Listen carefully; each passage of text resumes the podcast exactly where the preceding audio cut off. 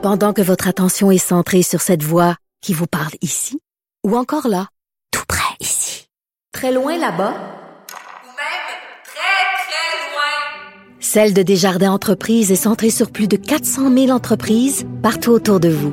Depuis plus de 120 ans, nos équipes dédiées accompagnent les entrepreneurs d'ici à chaque étape pour qu'ils puissent rester centrés sur ce qui compte, la croissance de leur entreprise. Vous écoutez Martino. Vous venez de vous connecter en direct sur Cube Radio? Pas de stress.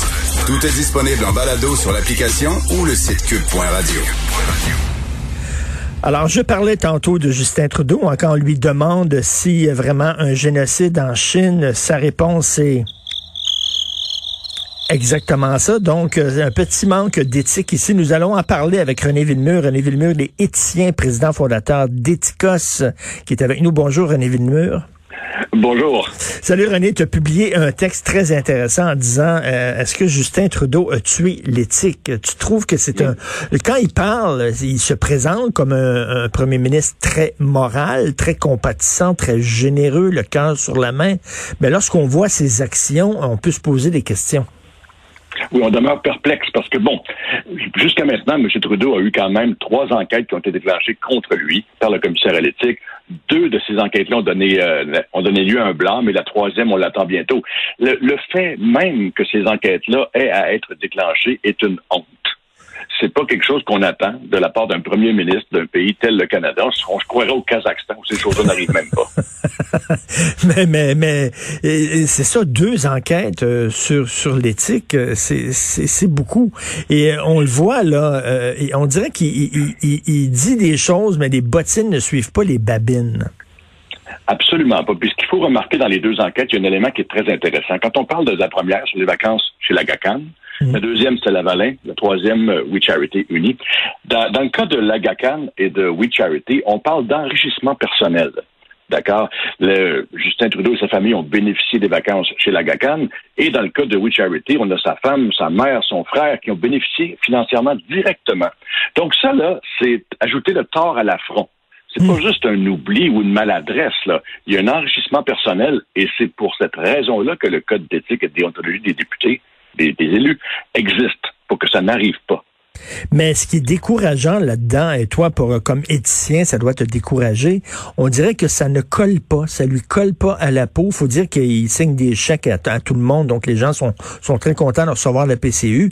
Mais euh, il me semble que trois, euh, trois manquements à l'éthique comme ça, euh, ça devrait avoir, il devrait avoir un coup politique. Or non, s'il y avait des élections, il serait réélu les doigts dans le nez.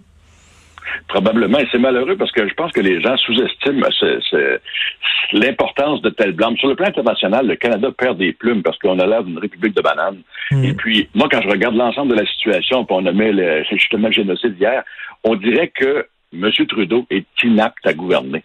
C'est simple. On dirait qu'il n'y a pas ce qu'il faut en termes de, de, de, de, de fortitude morale, on dirait, de force de caractère. C'est, il, il, dit une chose et son contraire. Il ne suit pas ce qu'il a déjà dit. Franchement, moi, je, je, mm. sans faire un point politique, je trouve que c'est désolant. Et euh, il y a un rapport en 2019 affirmant que les Autochtones étaient victimes d'un génocide au Canada. Le mot est très fort. Et lui, il a dit, mm-hmm. oui, c'est vrai. Tout de suite, là, il a dit, c'est vrai, il y a un génocide envers les Autochtones, les Premières Nations. Or, là, en Chine, il y a des exactions épouvantables, des viols collectifs, des gens qui sont envoyés dans des camps de concentration en 2021.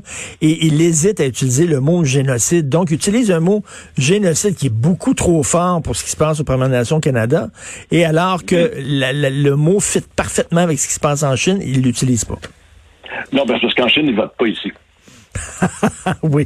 non, mais c'est vrai que son utilisation du mot génocide est, assez, est très libre, euh, en effet. Et puis, il, euh, il semble pas comprendre. D'ailleurs, il était pris hier avec la motion, hein, parce que tout le monde a voté euh, pour la motion. Lui et ses ministres votent contre.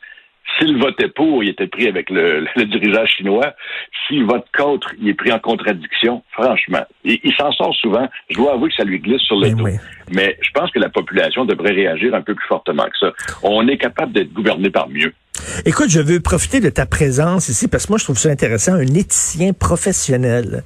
Et, toi, René Villemur, c'est que tu te dis, euh, de plus en plus, les gens vont se poser des questions d'éthique. Par exemple, dans la pandémie, qui ont guéri, qui on, qui on soigne, qui on ne soigne pas? Est-ce qu'on devrait euh, soigner des gens qui sont à la fin de leur vie, etc. Bon, ces questions d'éthique-là, on va s'en poser de plus en plus. Oui, on s'en pose de plus en plus parce que les décisions qui sont à prendre sont euh, des décisions difficiles. Et puis, les gens s'intéressent quand même à ce qui se passe en public un petit peu plus. La, lorsque j'ai débuté il y a une vingtaine d'années, on avait recours à un éthicien que lorsqu'il y avait un scandale. Aujourd'hui, on préfère comprendre. Fait le rôle de l'éthicien, c'est de d'aider à comprendre la société. Je l'ai fait beaucoup avec les, la pandémie, les docteurs qui sauvaient tout ça durant l'année dernière, mais c'est d'aider à comprendre et permettre aux gens de décider avec euh, un éclairage.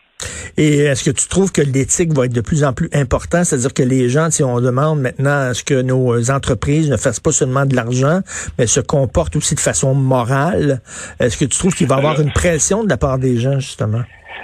Ben, le défi, c'est de, de, passer de l'éthique euh, de vitrine à l'éthique réelle, parce que ça, on en voit beaucoup. Mais l'année mm. passée, on a réalisé un, sondage sur les, les, milléniaux, le futur et l'éthique, donc dans 42 pays. Et puis, les milléniaux, pour eux, c'est quelque chose qui leur tient à cœur pour choisir leur employeur, les produits qu'ils consomment et même leurs amis. Alors, les, les, les gens vont devoir, les entreprises vont devoir, afin de recruter les meilleurs talents, faire mieux ça, vient de la base et pas d'employés excellents, l'entreprise ne sera pas excellente. Donc, il y a une pression qu'on voit monter de la part des milléniaux qui, euh, j'espère que ce ne sera pas seulement qu'un vœu, là. Mais pour l'instant, ça semblait ça semblait quand même d'avoir une certaine solidité, ou du moins assez pour, euh, impressionner les entreprises. Et quoi, ta, firme, toi, c'est, tes, tes, clients, c'est quoi? Ce sont des sociétés d'État ou ce sont des entreprises privées?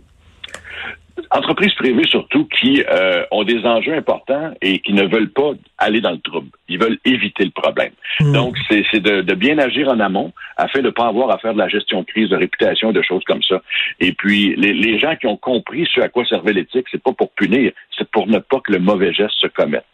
C'est ça. Toi, tu es là pour justement qu'il n'y ait pas besoin à un moment donné d'appeler une firme là, de, en disant il faut que je spinne ça parce que je suis en crise, j'ai besoin d'un gestionnaire de crise. Toi, tu dis tout est en amont en disant ben si tu te poses avec moi, on va s'asseoir, on va voir tes problèmes éthiques qui, qui risquent de se poser avec ton entreprise et tu vas régler ça avant d'être dans le trouble définitivement, s'il y avait eu, ben, par exemple, j'avais été au gouvernement fédéral, ben la oui. Lavalin, et puis We Charity, ça serait pas arrivé. Mais il me semble, ils devraient, ils ont, pas des gens justement qui devraient s'occuper d'éthique dans, les gouvernements? Euh, il y, a quelques endroits où il y en a, mais les gens sont euh, relégués dans des rôles mineurs. Je dirais que dans près du pouvoir, là, très très peu. Les gens analysent tous le prisme politique du sondage à court terme. Et puis ça, ben, l'éthique, c'est un, un, ingrédient qui permet de durer. C'est pas un, ingrédient de décision à court terme nécessairement. C'est un élément de culture. Donc, euh, je dirais qu'aujourd'hui, les, les, les, gouvernants se préoccupe très peu d'influencer la culture politique. On est rendu dans l'opportunisme et l'opportunisme fait des ravages. Et en, terminant sur Justin Trudeau, on commence à voir le véritable personnage. Euh, est-ce que tu crois que son étoile pâlit aussi sur la scène internationale? Ben assurément, parce que moi je travaille beaucoup tout autour du monde, puis le, le, Canada n'a pas la réputation qu'il avait, et c'est bizarre à dire, la réputation était meilleure sous Jean Chrétien, quand même là. Euh, c'est quelque chose là. Mais pour l'instant, c'est parce qu'on a l'air de quelqu'un qui n'est pas sérieux, qui fait, qui aime bien tout ce qui brille, mais qu'en réalité ça ne fonctionne pas. Le problème avec la Chine, aujourd'hui on voit la, madame qui est enfermée à Vancouver, on voit les, deux Michael en, en Chine. C'est pas un problème qui a été créé aujourd'hui, il a été créé en 2015. Le problème, c'est une suite de mauvaises décisions dont on fait face aux conséquences maintenant. Euh, c'est des mauvaises décisions de M. Trudeau dès le départ. Et tu sais, il se dit vert alors qu'il a acheté un pipeline, il se dit près des Autochtones alors que, bon, il a sacré dehors euh, sa seule ministre qui provenait des Premières Nations. Euh, il y a des gens qui commencent à voir un peu le personnage en disant, il dit une chose, mais ce qu'il fait, c'est le contraire. Oui, puis si on prend la peine de lire les deux rapports du commissaire à l'éthique, on se rendre compte de quelque chose. M. Trudeau, c'est un matamor derrière porte close.